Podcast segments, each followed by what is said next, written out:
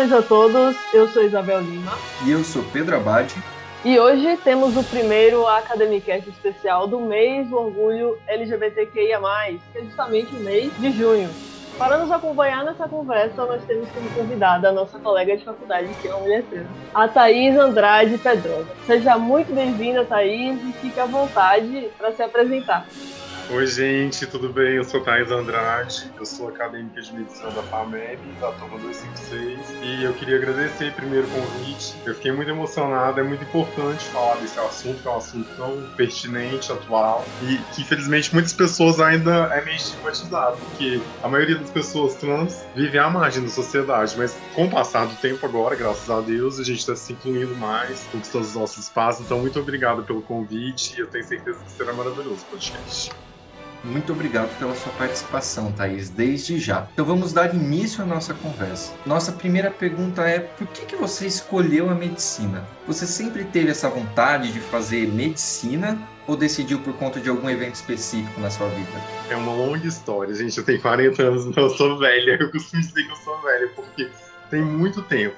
Assim, só para contextualizar, até 1998, eu nasci em 80, né, na década de 80. Então, até 1990, assim, eu acredito que a maioria das pessoas que vão ouvir esse podcast devem ter menos da minha idade, 30 para menos. Então, assim, até 1998 no Brasil, era considerado lesão corporal um médico tratar uma pessoa trans. Não podia fazer intervenção cirúrgica, você poderia fazer uma hormonoterapia, mas não poderia fazer intervenção cirúrgica, colocar prótese de silicone, etc. E foi exatamente no ano que eu fiz 18 anos. Eu, nasci numa cidade muito pequena, no interior de Minas, pequena, pequena, pequena, assim, de 10 mil habitantes. Gente, só quem viveu na década de 80 e 90 sabe. Não tinha internet, não tinha celular, não tinha nada. Não tinha esse mundo de informações que a gente tem hoje em dia. Até livros mesmo, antigamente você tinha Você pegava a Barça e estudava. Na minha adolescência eu percebi que eu era diferente, mas pela falta de informação, eu não tinha ideia do que era ser uma pessoa trans. E para completar, eu fiquei órfã de pai aos 5 anos, então eu só tinha minha mãe, que para cuidar de quatro filhos, ela trabalhava em dois empregos. Então ela saía de casa às 6 horas da manhã, trabalhava no emprego de 7 às 5, e depois ia para uma padaria e trabalhava até 10 horas da noite. Então, se ela saía, ela saía, eu tava dormindo, e ela chegava, eu tava dormindo. Quem me criava era minha avó, que tinha 80 anos. Se eu não sabia que era trans, imagina minha avó. Então eu peguei, quando eu fiz 16 anos,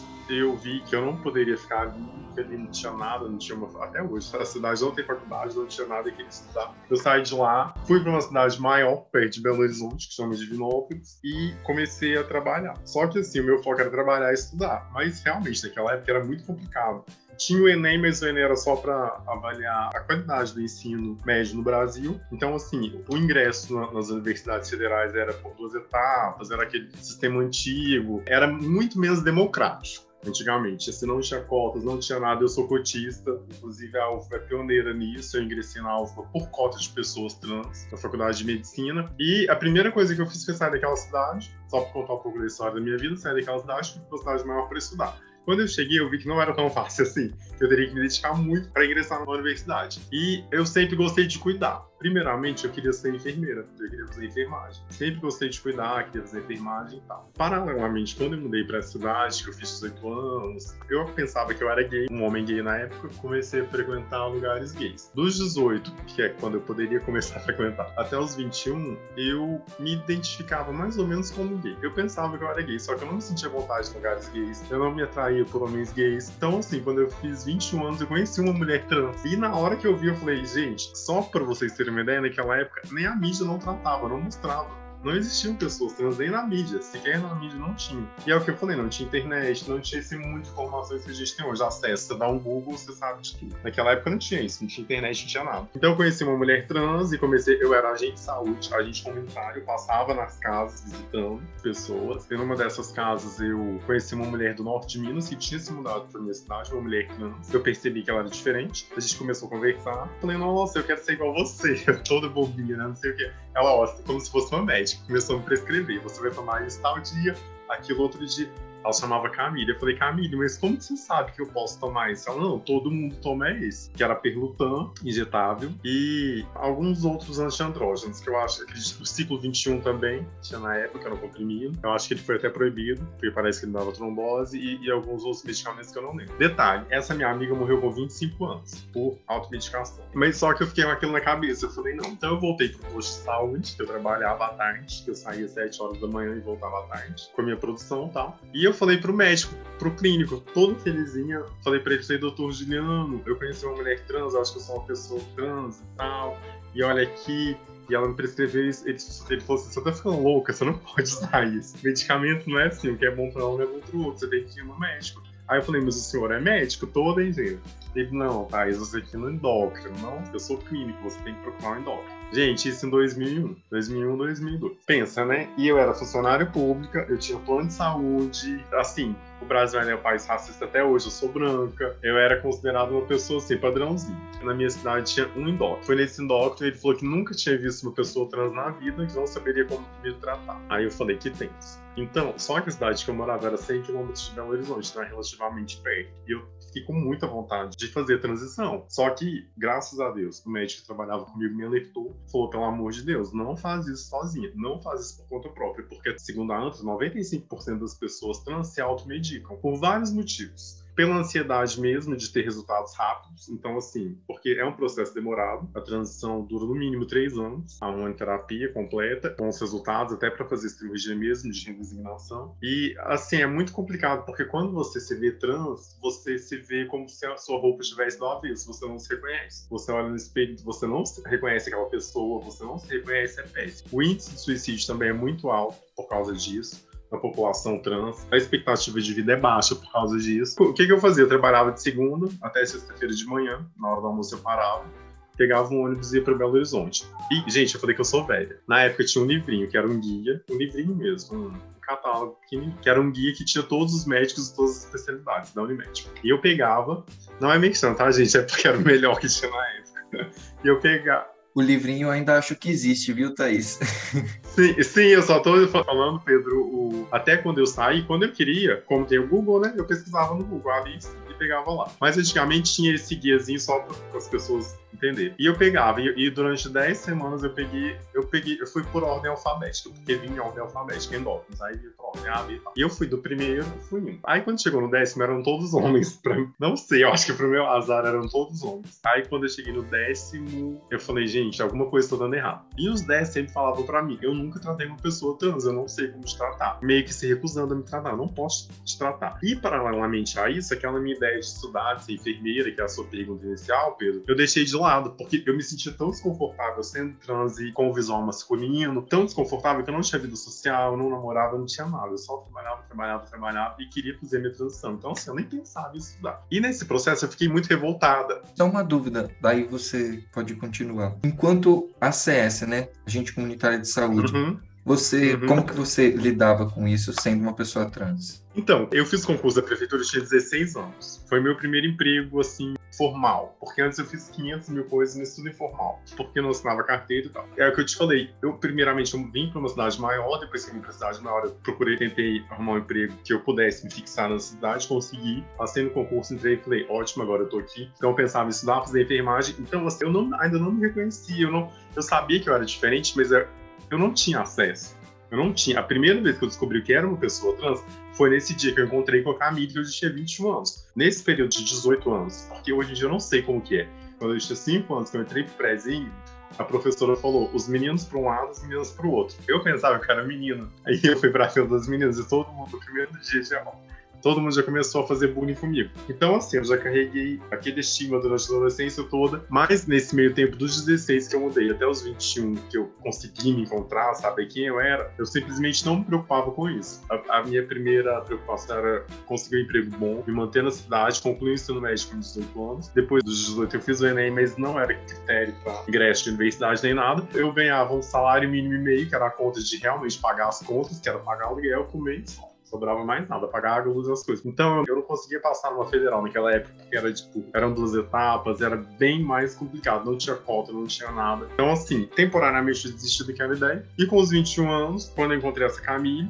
mas eu era um menino gay. Por eu ser um menino gay até os 21 anos, eu era bem aceito. Eu era bem aceito posto de saúde, eu era bem aceito na comunidade. Eu era aquele gayzinho gente boa, que todo mundo tem. Um amigo gay, divertido, tá. Entendeu? Então, assim, eu era bem aceita. Eu, inclusive, eu fiz a transição na prefeitura, trabalhando na prefeitura. Eu sempre fui bem, tanto a comunidade, que, que era a minha microárea que eu trabalhava, que era no meu bairro, porque a gente comunitária geralmente você trabalha no bairro que você mora. Então, assim, eu já conhecia as pessoas desse bairro, inclusive é o bairro que eu tô hoje, na casa da minha irmã. É, eu já conhecia as pessoas desse bairro, eu conhecia todo mundo do comércio, então, assim, eu já era uma pessoa conhecida ali. Eu trabalhei 18 anos na prefeitura. Então, eu fiz toda a minha transição. Óbvio, antigamente eu tinha um, um chefe que era homofóbico, mas esse chefe também tinha quase 70 anos. Mas ele não falava nada, ele simplesmente torcia o nariz, mas ele não dava palpite porque era uma pessoa concursada. E todas as avaliações que eu fazia de 3 em 3 anos, eu tinha, eu era bem avaliada. Então, eu sempre fui muito bem tratado, tanto da comunidade, tanto da prefeitura. Fiz a transição lá. É uma dica que eu dou para todo mundo que quer fazer transição, porque é cidade de 18, 19, 20 às vezes a pessoa é muito nova, ainda é financeiramente dependente dos pais. Então, assim, primeiro estuda, arruma um trabalho, tem estabilidade para depois fazer a transição, porque é muito complicado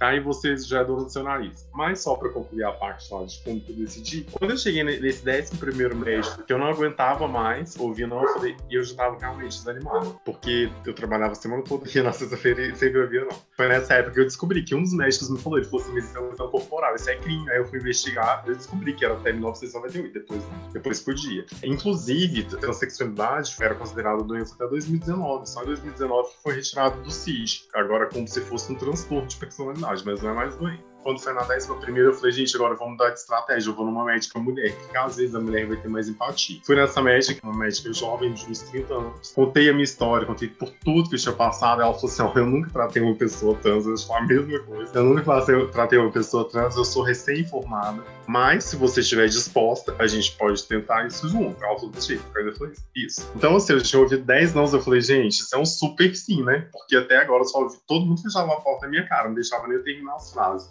Essa médica me acolheu. O tratamento que deveria demorar três anos, a gente levou seis anos, porque ela foi começar a pesquisar, foi começar a estudar fora do Brasil, como que era. E mais ou menos nessa época, aí sim, a internet começou a se popularizar, ali em meados dos anos 2000, 2003, 2004. Aí sim a gente foi, começou a fazer minha transição, que só foi se completar em 2010, que a gente foi bem devagar. Mas como eu estava sendo tratada por ela, a minha ansiedade acabou, e daí que veio a minha vontade, Pedro, de ser médica. Eu falei, gente, que, que eu pensava? Eu falei, se eu, que sou branca, funcionária pública, tenho um plano de saúde bom, que na época era bom, não sei hoje, mas na época era bom, recebo vários não, imagina uma pessoa trans, preta, periférica, profissional de sexo. Se ela for procurar o médico, o médico vai escorraçar as pessoas de lá, e realmente acontece isso muito até hoje. Infelizmente, unidades, em algumas, né, unidades públicas, que não são centros de referências. Thaís, eu, hum. uhum, eu acho muito interessante isso da fala que você está fazendo, que existem diferenças na forma como cada letra né, da sigla Sim. LGBTQ e a mais é encarada Sim. e dentro de cada letra ainda existem as diferenças, as Sim. peculiaridades. Acho muito interessante essa sua fala nesse sentido. Existe muito, Pedro. É o que eu tava te falando. Geralmente, todo mundo tem um amigo gay, um primo gay, um tio gay, um colega de trabalho gay. O gay, ele já é mais bem aceito. É, a gente teve, você vê aí pra, pra história, você olha pra história, pras artes, Santos Dumont era gay, Michelangelo. Então, assim, a maioria dos gays a gente sabe que são muito inteligentes. Então, assim, homens gays são bem tratados, são bem-vindos, já são mais aceitos. Mulheres trans e homens trans, mas principalmente mulheres trans, por causa muito do estigma, porque aí depois, quando a mídia começou a mostrar as pessoas trans, como que ela mostra? Infelizmente, é a maioria da realidade, mas não são marginalizadas, drogadas na prostituição. Mas por que, que elas estão ali? Na prostituição, nas drogas, que é um ciclo. Doentes porque elas são empurradas para que elas não tenham oportunidade, elas sofrem bullying na escola. A maioria das pessoas trans, mulheres principalmente, são expulsas de casa na adolescência. A pessoa não tem como se manter, vai para prostituição para suportar aquela vida. Ela começa a usar drogas, aí se envolve em briga, em confusão, começa a roubar clientes. E é isso que a mídia mostra. Então, quando as pessoas, em geral, que não têm contato com uma pessoa trans, e só para você ter uma ideia de proporção, inclusive eu até fiz um trabalho agora de pesquisa, é da população mundial, 0 0,5% da população mundial que é trans. Então é menos de 1%. É muito pouco. Não é todo mundo que conhece uma pessoa trans, não é todo mundo que conhece uma mulher trans e convive com uma mulher trans. Então tem aquela imagem mesmo de marginalizada. Inclusive, eu até brinco que quando eu era criança, só pra você ter uma noção, a minha referência de pessoa trans, que nem era trans, era a Vera Verão, que era o Jorge Lafon, que era um ator transformista, que é totalmente diferente de pessoa trans. E como que ele aparecia na Praça Nossa? Brigando com uma mulher por causa de um boy lixo, qualquer boy lixo. Cada semana era um boy diferente, que era convidado. A Vera Verão parecia brigando com a outra mulher por causa do boy, o boy lá de gostosão, e ela vai a outra mulher. Então, assim, é uma coisa muito surreal. E isso passava no horário nobre, sabe? Aí, se você vai parar pra pensar esse contexto, você fala, gente, como que isso passa? No horário nobre as pessoas ainda achavam graça. E se ele estivesse vivo, eu acho que até hoje ele estaria lá desse jeito, sabe? As pessoas se considerando normal. Mas as pessoas trans, infelizmente, da sigla, são as mais estigmatizadas até pelos gays. Tem muitos gays, homens gays mesmo, mulheres lésbicas, que acham que as pessoas trans são marginais, que roubam. Infelizmente tem sim essa parcela, sabe? Que elas roubam, etc. Tem experiências ruins, mas não são todas. Ótimas colocações, tá? E uma coisa que eu penso muito também é que como existe esse estigma, né, na mídia de que a pessoa trans é essa pessoa marginalizada relacionada à profissão, e sim, enfim, a profissionais do sexo, etc, relacionada a drogas, acaba que quando a gente se depara com uma pessoa trans no ensino superior, eu acho que você teve que enfrentar muitos preconceitos, né? Sim. Que ninguém espera de fato. E é impressionante isso, do, de você estar aqui ocupando esse espaço, e é incrível, sério. É, é provando que, que tudo é possível, sabe? Graças a UFBA. Aí o que que eu fiz? Só para concluir aquela parte lá, eu peguei, como eu, eu ganhava pouco, assim, era literalmente a conta de pagar as contas, eu fui orar um cursinho na minha cidade, 2013 mais ou menos. O curso era exatamente o valor do meu salário. Eu falei, gente, e era final de semana. Tinha durante o dia e tinha final de semana. Então, no caso, eu poderia fazer final de semana, sabe? Porque eu sei que, infelizmente, a gente sabe que o ingresso numa universidade pública é muito difícil, porque as notas de corte são muito altas. Não é que seja difícil, sim, são contextos diferentes. É igual eu saí de casa com 16 anos, eu sempre trabalhei, eu nunca tive tempo para estudar. Teve época que eu trabalhei em dois empregos para conseguir me manter. Eu saí de casa muito cedo, chegava muito tarde. Então, assim, são condições diferentes. Aí você pega uma pessoa de 18 anos, um menino, uma pessoa que estudou a, a vida toda numa escola particular ou mesmo numa escola pública muito boa, e fez cursinho e tal, na hora de fazer o Enem, é óbvio que aquela pessoa vai ter uma nota muito melhor que uma pessoa que trabalha muitas horas por dia, chega em casa morta e tem que lavar, passar, cozinhar, etc. O que, que eu fiz? Eu falei, gente, eu nunca vou conseguir, eu, eu pensando, eu nunca vou conseguir entrar numa universidade pública. Mas aquilo ficou martelando na minha cabeça. Quando foi em 2013, eu vi aquele documentário, Segredo. E eu lembro de uma parte que falava assim: não importa como você vai conseguir, você não tem que pensar como eu vou conseguir, corre atrás que você vai conseguir. Aí eu comecei a fazer cursinho online online em 2014 começaram a aparecer também no YouTube, naqueles anúncios, é, de cursinhos online. É, eu não vou citar aqui para não fazer publicidade, mas eu fiz os três ou quatro. O que, que eu fazia? Assim, a mensalidade de um cursinho na minha cidade era R$ 1.500, esses cursinhos por ano era 300, 400 reais por ano. Eu falei, não, gente, então dá para eu pagar. Se eu pegar o meu décimo terceiro, dá para eu pagar 3, 4. Aí fiz um específico de relação, fiz um de biologia, fui fazer. Aí eu lembro que em 2014 eu tirei 500 e pouco, minha nota foi péssima, depois em 2015 foi melhorando, tá. E um ano antes de ter as cotas na UFBA, já tinha cota na UNEB. E na Universidade Federal do Sul da Bahia também tinha. E eu queria fazer medicina por causa disso, para tratar pessoas trans. Eu sempre quis. Porque eu falei, gente, se eu. É o que eu falei aquela hora, se eu passo por isso, imagina as outras. E quando é o que você tá falando, Isabel, se, se, é legal me ver na universidade, imagina para uma pessoa trans ser atendida por uma mulher trans. Chegar lá na frente e falar, nossa, que legal. Porque eu, melhor do que ninguém, vou ter empatia, vou saber como tratar aquela pessoa, porque às vezes o médico que te atende é muito bom, ele é muito técnico, ele é um excelente profissional, mas ele não passou pelo que você passou não faz ideia do que é ser uma pessoa transportista. Então eu falei, gente, nem que eu me forme com 70 anos, mas ser com bem menos. Falei, nem que eu me forme com 70 anos e eu atenda uma pessoa, eu vou isso. Então o que eu fiz? Comecei a fazer esses cursinhos e tal, e eu, eu, demorei cinco anos para ingressar. Eu só consegui ingressar em 2019 por causa das cotas, que até hoje estão questionadas. Tem muita gente, professor, já chegou para mim e falou: você só tá aqui por causa de cotas. Eu falei: graças a Deus que existem as cotas. Perfeitamente. E era justamente uma pergunta, Thay. Como é que foi esse processo das cotas, né? Para as pessoas trans que porventura podem ouvir esse episódio, como é que foi esse processo? Você teve alguma dificuldade? Não, então, é o que eu estava falando naquela hora. Na Universidade Federal do Sul da Bahia e na UNEB já existem as cotas desde 2018 e a UFBA aprovou de 18 de dezembro de 2018 com ingresso em 2019. Então, eu, eu já foquei. Eu falei, o que, que eu vou fazer? Nesse último ano, Como as minhas notas a cada ano iam melhorando, eu falei, gente, uma hora eu vou conseguir. Né? Você trabalha, você se esforça, você vai conseguir. Então, quando foi 2018, eu fiquei meio bad, assim, ah, 2019 eu ah, eu vou largar tudo, não sei o que e tal. Eu fazia parte de um, de um coletivo aqui na minha cidade, LGBT, até estadual. E esse coletivo, sempre quando tem alguma notícia assim, relevante de cota, inclusive cota em concurso, essas coisas, eles divulgavam. E eu fiquei sabendo das cotas da. Já existiam as cotas na UNEB e na Universidade Federal do Sul da Bahia. Falei, gente, eu vou para Bahia. Porque em São Paulo, também na Universidade Federal da ABC, tem cotas para pessoas trans. Mas tem cotas em cursos específicos, não são em todos os cursos. Então eu falei, gente, eu vou para Bahia. É para Bahia que eu vou. Tem pouquíssimas universidades com cotas no Brasil para pessoas trans, então eu vou para lá. Para minha sorte, quando foi dia 18 de dezembro de 2018, a UFBA aprovou. Então, quando saiu minha nota do Enem em 2019, Isabel, eu já tinha focado. O que, que eu fiz? Eu falei, ah, eu entrei no site da UFBA e falei, gente, que universidade maravilhosa. Tem Busufba, tem RU, tem moradia.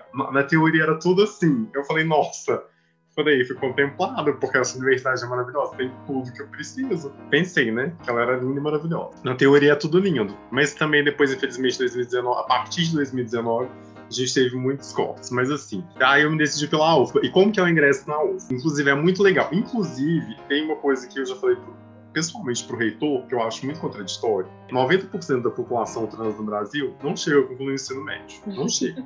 Por N questões, porque sai de casa muito cedo, porque tem que trabalhar. Se elas não conseguem concluir o ensino médio, elas não conseguem ingressar na graduação. Só para você ter uma noção da distorção das coisas. Desde 2014, na UFMA, já tem cota para pessoas trans na pós-graduação. Desde 2014. Como que tem cota para pós, sendo Sim, que não tinha para graduação? Entendeu? Então, assim, eles, eles pularam metade. Primeiro, deveria ser para graduação depois para pós-graduação, mas enfim graças a Deus já tem. Então, eles assinaram. Desde 2014 já existe um vestibular à parte. E são quatro categorias: quilombolas, indígenas aldeados, pessoas trans e refugiados. Refugiados e pessoas trans a partir de 2019. Você tem que fazer o Enem não é pelo SISU, é um ingresso diferente, uma outra forma de ingresso, porque cada curso que você escolhe tem pesos diferentes. Por exemplo, é medicina, ciências da, da natureza tem um peso maior. Então, assim, você se inscreve naquele edital, tem a página do edital, no meu ano de ingresso, eram 88 cursos. Em cada um desses 88 cursos tem uma vaga para quilombola,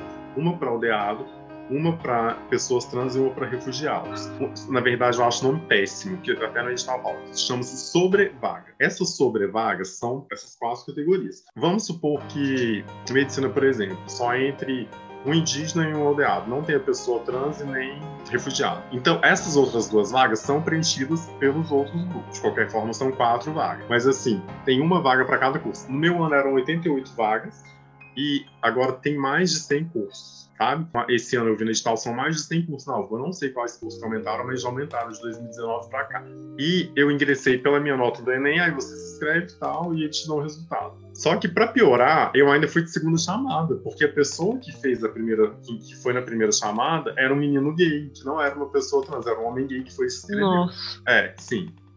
Só que eu já tinha ficado assim com o pé atrás, que eu vi que não tinha nome retificado, não tinha nada. Eu peguei e liguei pra UFBA. Eu falei, ó, eu peguei, fui nas redes sociais dele, tirei print de tudo, investiguei a vida dele, vi que ele era um menino gay e mandei tudo lá pra UFBA e falei, ó, eu quero ser chamada. Se eu não for chamada, eu vou no Ministério Público. Aí, assim, eles me chamaram, eles foram chamadas. Graças a Deus, a pessoa teve discernimento de, de bloquear aí. Mas, assim, até isso me prejudicou pra você ver. Olha pra você ver, quando tem essas oportunidades, são raras, as pessoas ainda tentam burlar. Exatamente. Mas se tentaram burlar, até hoje tentam burlar as cotas raciais, né? Imagina de pessoas. Não sei se eu deixei bem claro, mas, assim, a pessoa tem que concluir o ensino médio, fazer o Enem e o ingresso é um vestibular específico, mas é pela nota do Enem. Você, você entendeu, Isabel? Entendi perfeitamente, Thay. Pedro? É, eu só ia dizer, Thaís, que seu relato é muito importante para que as próximas pessoas trans a ingressar na UFBA já conheçam um pouco do processo, já conheçam um pouco sobre como funcionam essas cotas e como que funciona esse tipo de ingresso. Para a gente dar continuidade, já abordando um pouco das coisas que você falou, você considera a UFBA e mais especificamente a Faculdade de Medicina da Bahia como um ambiente acolhedor para você? Você vê transfobia nesses lugares? Tanto transfobia da instituição quanto transfobia de colegas, docentes, etc. E só para concluir aquela parte, se qualquer pessoa quiser, tiver ficado alguma dúvida, é só colocar no Google, porque a gente ainda não está incluído no título, mas você coloca no Google. Aldeados e quilombolas UFBA, já aparece direto no nosso edital, já cai lá e você tira todos os seus livros. Pedro, a universidade é o reflexo do universo, do mundo que a gente vive. Então, assim, é óbvio que eu sinto, eu percebo muita transfobia, muita. Tanto da parte do pessoal que trabalha lá, quanto dos alunos. Inclusive, antes de começar, eu estava comentando com a Isabel que a pandemia só acentuou. Quem era muito bom ficou melhor, quem era ruim ficou pior. No primeiro dia que eu cheguei, eu não conhecia Salvador, eu estava ficando na Avenida 7, fui para FAME. Quando eu cheguei na faculdade de medicina com a minha, fiz a minha matrícula, tá? Quando, de manhã, fui para lá à tarde. Quando eu cheguei na, na faculdade de medicina, eu não sabia onde que era, não tinha ideia. Peguei um Uber e fui. Cheguei lá e lá a plaquinha é muito pequena, fica de lado, não fica de frente, então nem vi. E o Uber que me deixou lá, ele ficou em dúvida se era no ICS ou se era na faculdade mesmo. Até porque a faculdade não tem número. E ele foi me deixou lá na porta. E eu todo assim, fui com a minha matrícula na mão, falei, porteiro, oi, boa tarde, tudo bem? Aqui que é a, que é a faculdade de medicina. Ele sequer pegou minha matrícula e falou: O que, que você está fazendo aqui? Aí eu falei para ele: Não, porque eu passei no, no SISU, tal, no vestibular. E eu vou começar a estudar aqui, eu preciso saber, eu tenho aula agora, eu tenho aula de BMC, com o Zuko, eu tenho aula de BMC. Ele, não, mas eu nunca vi ninguém igual você aqui. Ou seja, não, uma pessoa trans. Aí na hora que eu vi que ele, que eu acho que ele não tinha entendido a minha pergunta, que era uma pessoa mais velha, eu falei, gente, eu acho que ele não entendeu a minha pergunta. Da primeira vez, mas depois eu vi que tinha entendido sim. E ele pensou que eu era uma louca, que eu tava lá assim. Porque como ele nunca tinha visto uma pessoa transar, ele falou, gente, na verdade eu acho que ele tava tentando defender o patrimônio, não sei. Deve que ele pensou, vai que ela é uma louca que vai entrar aqui e vai fazer alguma coisa. Mas enfim, eu peguei e subi. Subi, encontrei com a professora Liliane, por acaso, e perguntei pra ela, lá, quem era? Ela falou assim, era, ela foi me acolheu. Entendeu? Então, assim, desde o primeiro dia, e eu tava muito feliz. Eu tava muito feliz.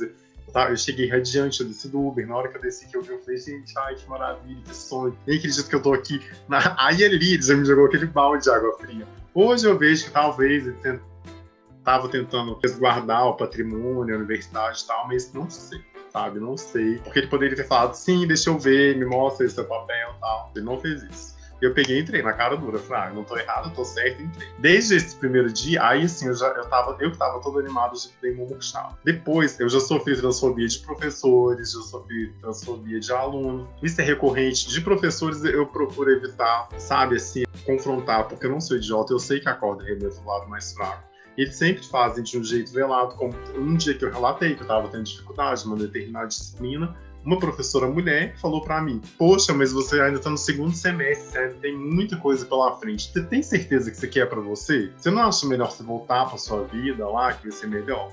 Falei: Não, não acho melhor voltar para minha vida. Isso aqui é para mim, sim como a universidade é um reflexo mesmo do mundo que a gente vive, é óbvio que eu sei que eu vou sofrer transfobia sempre. Desde o dia que eu me assumi pessoa trans até o último dia da minha vida eu vou sofrer. Quando eu saio de casa, geralmente eu costumo ir a pé para a família, às vezes tem um bar na esquina. Ah, quase sempre quando eu passo no bar, no bar, assim, na esquina da minha casa, eu já ouço piadinhas, sabe? Eu já ouço piadinhas durante a rua, no percurso, no mercado, na padaria, em qualquer lugar mesmo que piadinhas bobas, tipo essa coca não é Fanta, sabe? Essas coisas idiotas. Então, assim, eu pensava que por estar num ambiente acadêmico, numa universidade com pessoas, entre aspas, inteligentes, eu não sofreria transfobia, mas foi ilusão.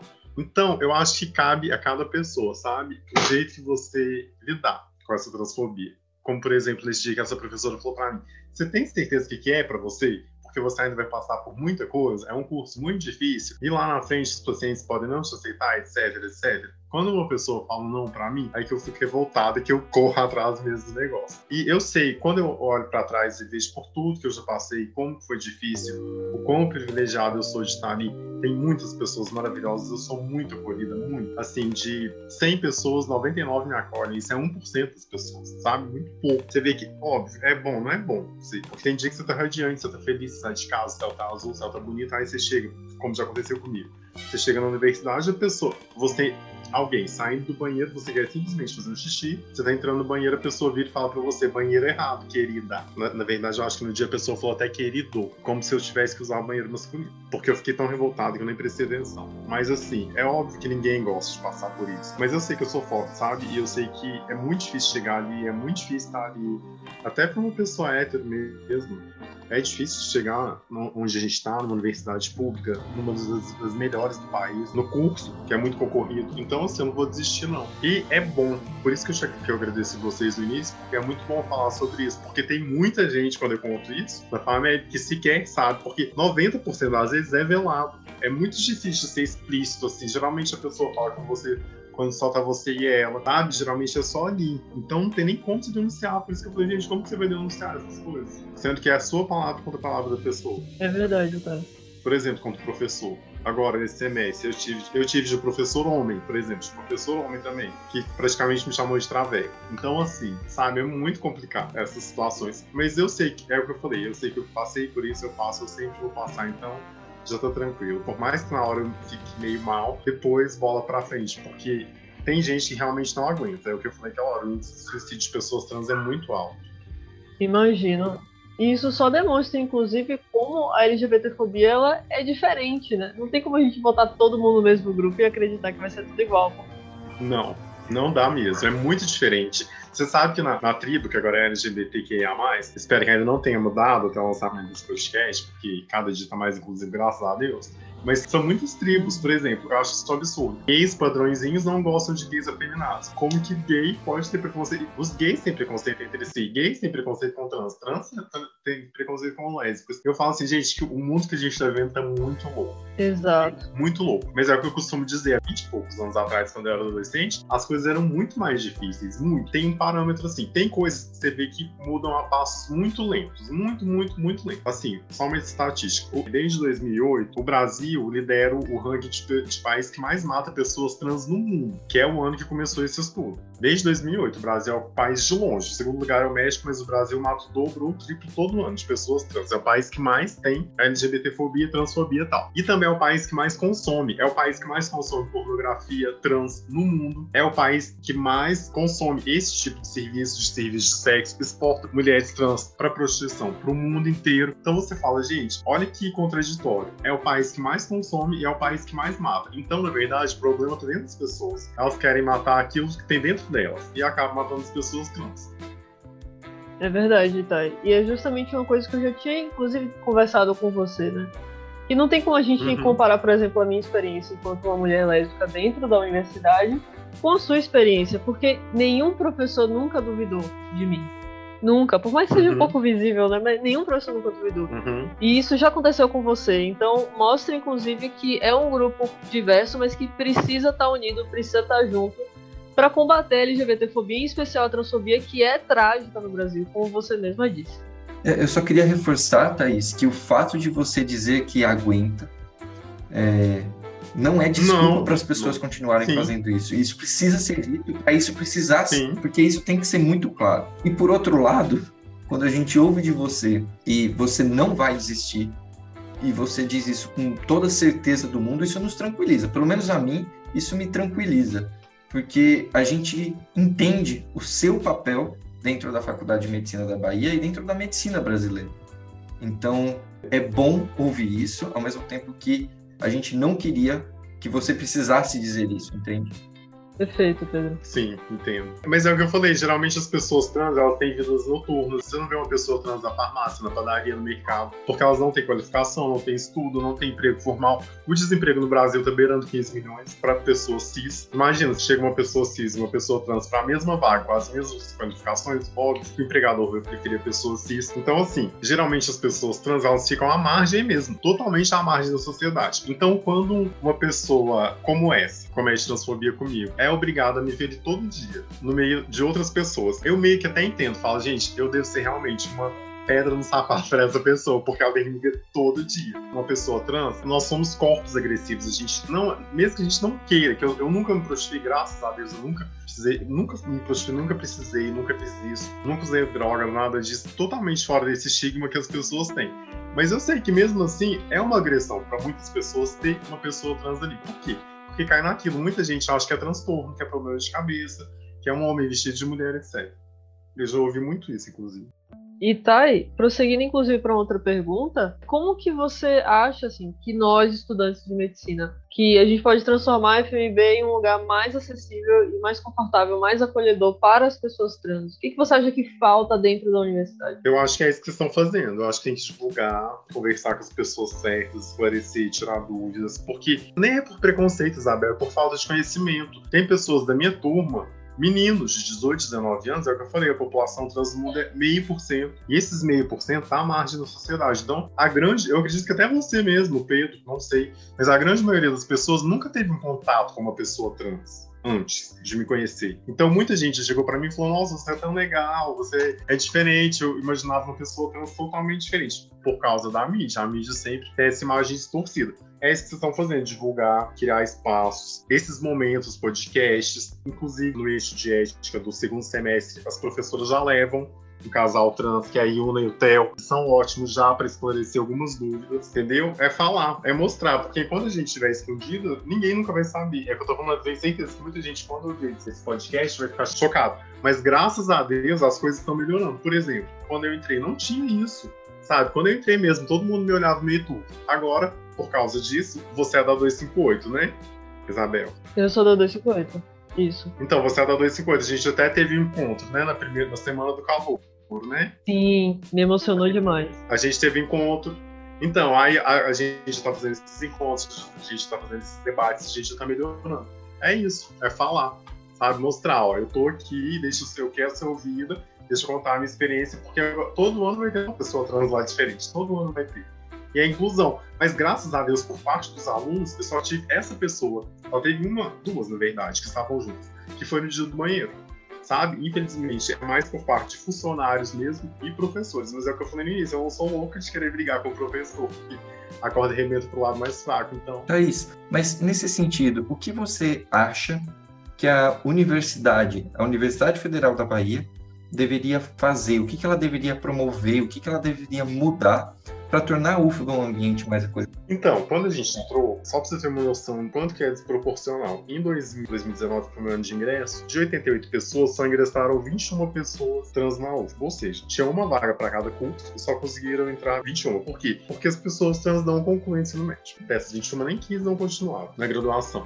Cada pessoa trans de cada curso viu isso a gente se uniu, a gente criou um coletivo que chama Transufba e a gente já encaminhou diversas propostas, inclusive no final de 2019 e no início de 2020 a gente encaminhou, a gente criou, porque não basta simplesmente você criar a vaga. Eu, por exemplo, eu sou de Minas Gerais, eu moro em Salvador.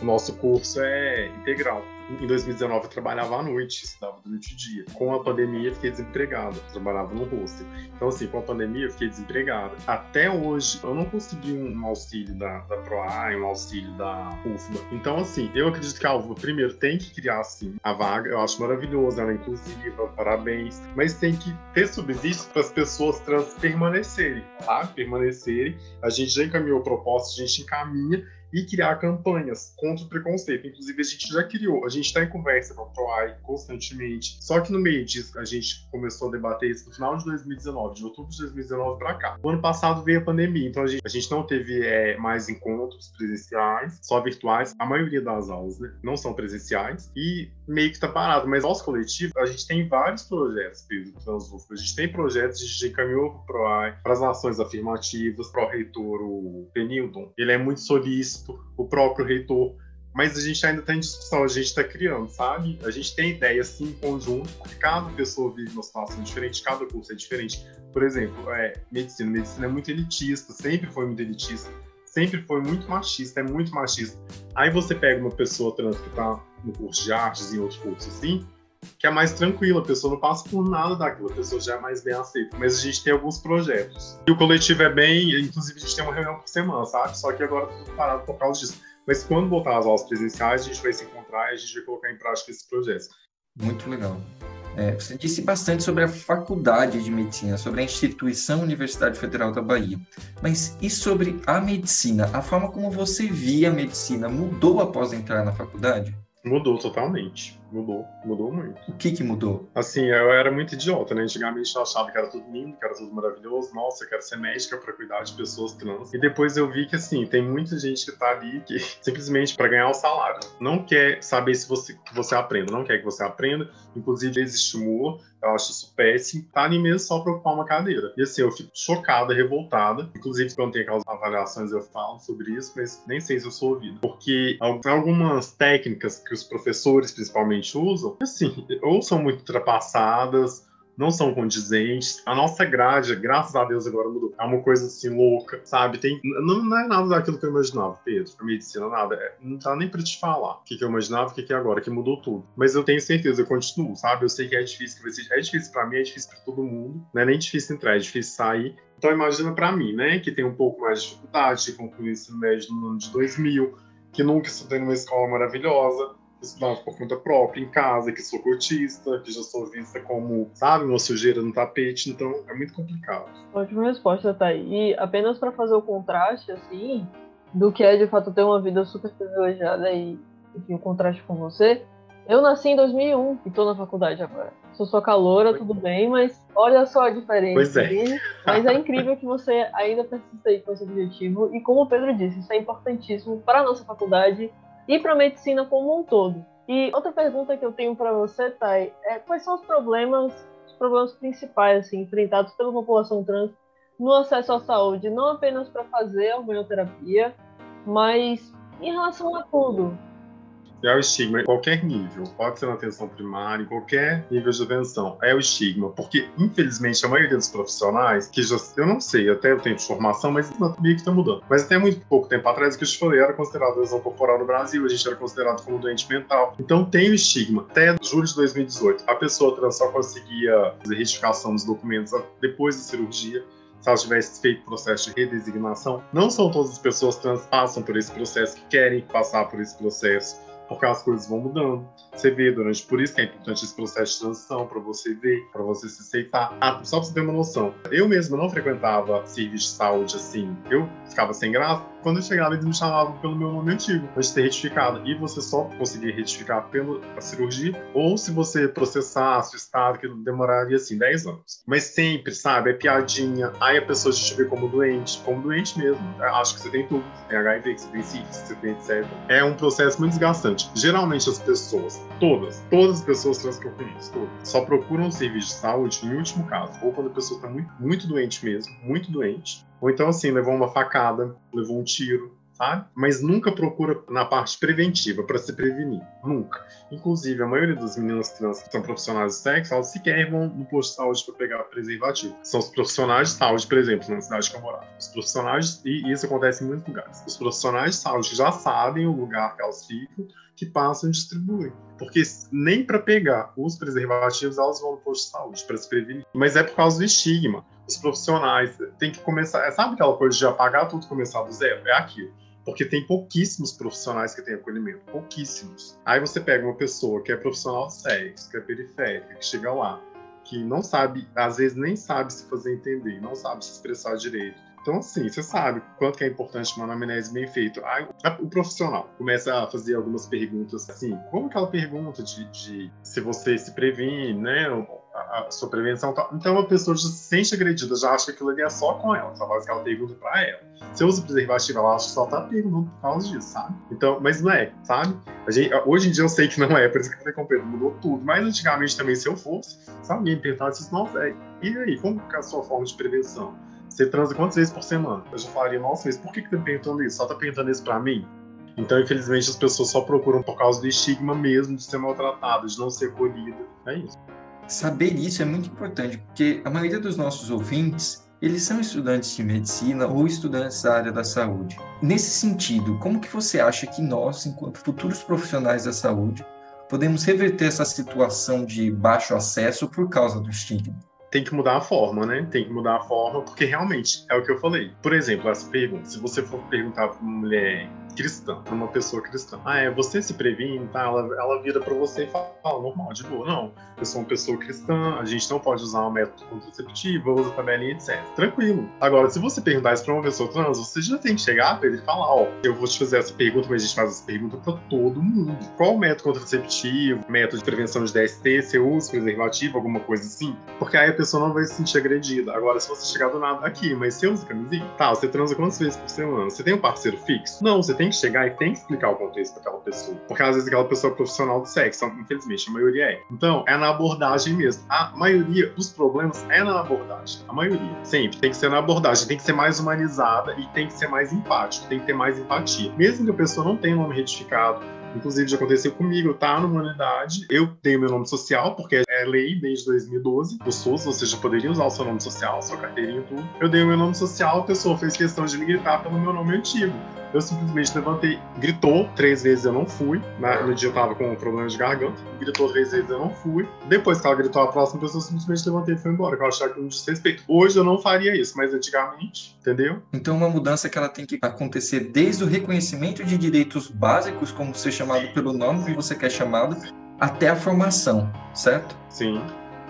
Até a formação, desde o início até o final.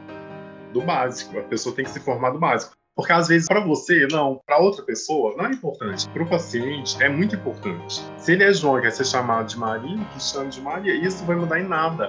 A Xuxa não é Xuxa, o Pelé não é Pelé, entendeu? Então, assim, inclusive tem até uma campanha assim, mas é desde o primeiro momento até o final. E a forma, a ótica, porque às vezes você vê a mesma, a mesma pergunta que você faz para todos os pacientes quando for uma pessoa trans, você tem que parar e pensar, oh, será que isso aqui vai ofender essa pessoa? E às vezes ofende sim, porque ela ouve aquilo todo dia de todo mundo. Ela já é estigmatizada com aquilo. Então, Thay, a gente já tá caminhando mais pro final, né? já chegamos um pouco no horário. Mas é uma pergunta muito importante para mim.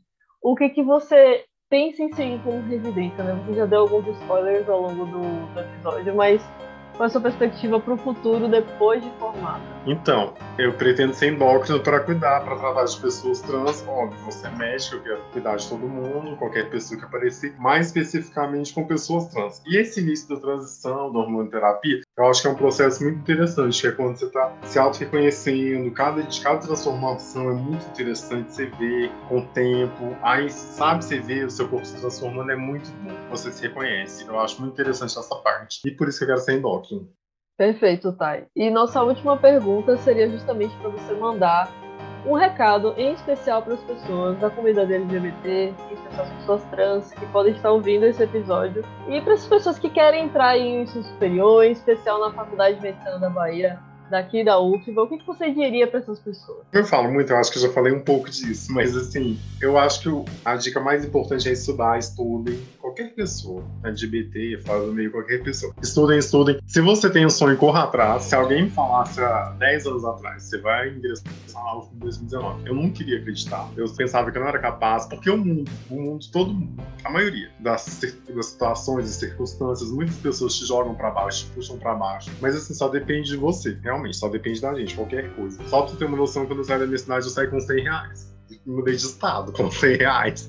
Então, assim, a loucura da pessoa. Mas eu falei, eu vou pra lá, não quero nem saber aquilo. Quando eu entrei no site vi que tinha Buslupa, tinha Rio, tinha moradia. Eu falei, gente, ela é muito inclusiva. A universidade é maravilhosa e tal. Então, assim, estudem, deem o seu melhor. Inclusive, mais especificamente, pra sigla T das pessoas trans. Eu sei que é difícil, eu sei que é muito complicado, que é você não se reconhecer no seu corpo, você viver num, num, corpo diferente, que não é o seu. É muito complicado mesmo, mas a primeira coisa que a gente tem que ter é uma formação, a gente tem que se formar, nem que seja no ensino médio, procura um emprego formal, faça sua transição. Graças a Deus hoje o preconceito está menor, a gente é mais bem aceito, tem empresas, inclusive, que tem cotas de, de trabalho para pessoas trans. Então, assim, se dediquem, estudem, se esforcem. E, óbvio, é o que eu falei aquela hora, preconceito a gente sempre vai sofrer sempre. Até o último dia da minha vida, eu tenho certeza que eu vou sofrer. Eu tenho um amigo que é médico e negro, só pra ter um parâmetro. Ele já falou que já, já teve uma, uma, senhora que falou na cara dele: Eu não quero ser atendida por aquele negrinho. Ele falou: Problema seu, eu vou atender outra pessoa. Entendeu? Então, assim, se os negros passam por isso, imagina uma pessoa trans. Eu não sou idiota, eu sei que eu vou passar por isso no futuro, quando eu me formar, quando eu for trabalhar. Tem pessoas que vão falar: Não, não quero ser atendida por você. Então, assim, eu acho que quem perde é a pessoa, sabe? Mas não, a gente sempre vai ouvir, mas a gente também vai ouvir muitos sims. E graças a Deus as coisas estão melhorando. Mais universidades agora têm cotas, a gente está ingressando, a gente tem que se inserir, porque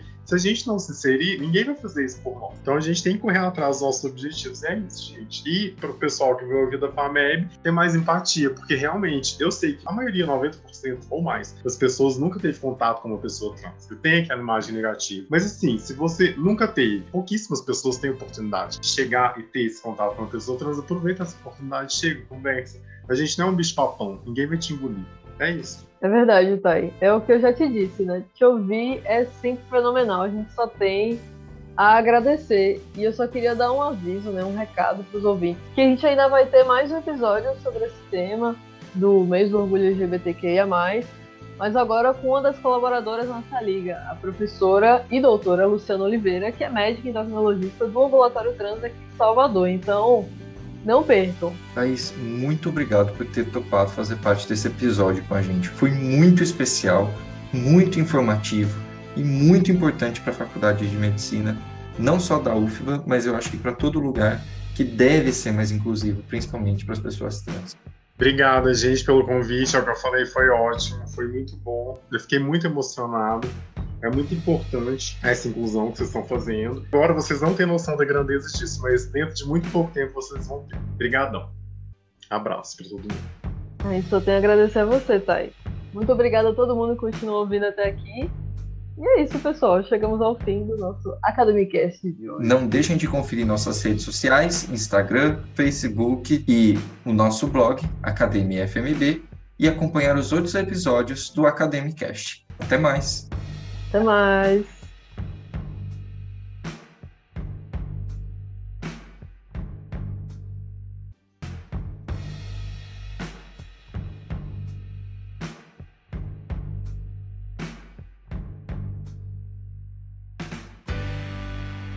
Que vão dizer de nós?